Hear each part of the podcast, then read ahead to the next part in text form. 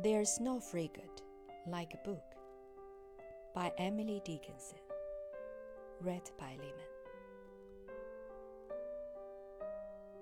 There's no frigate like a book to take us lands away, nor any causes like a page of prancing poetry.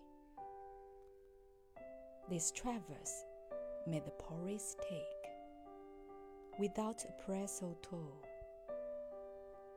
How frugal is the chariot that bears the human soul.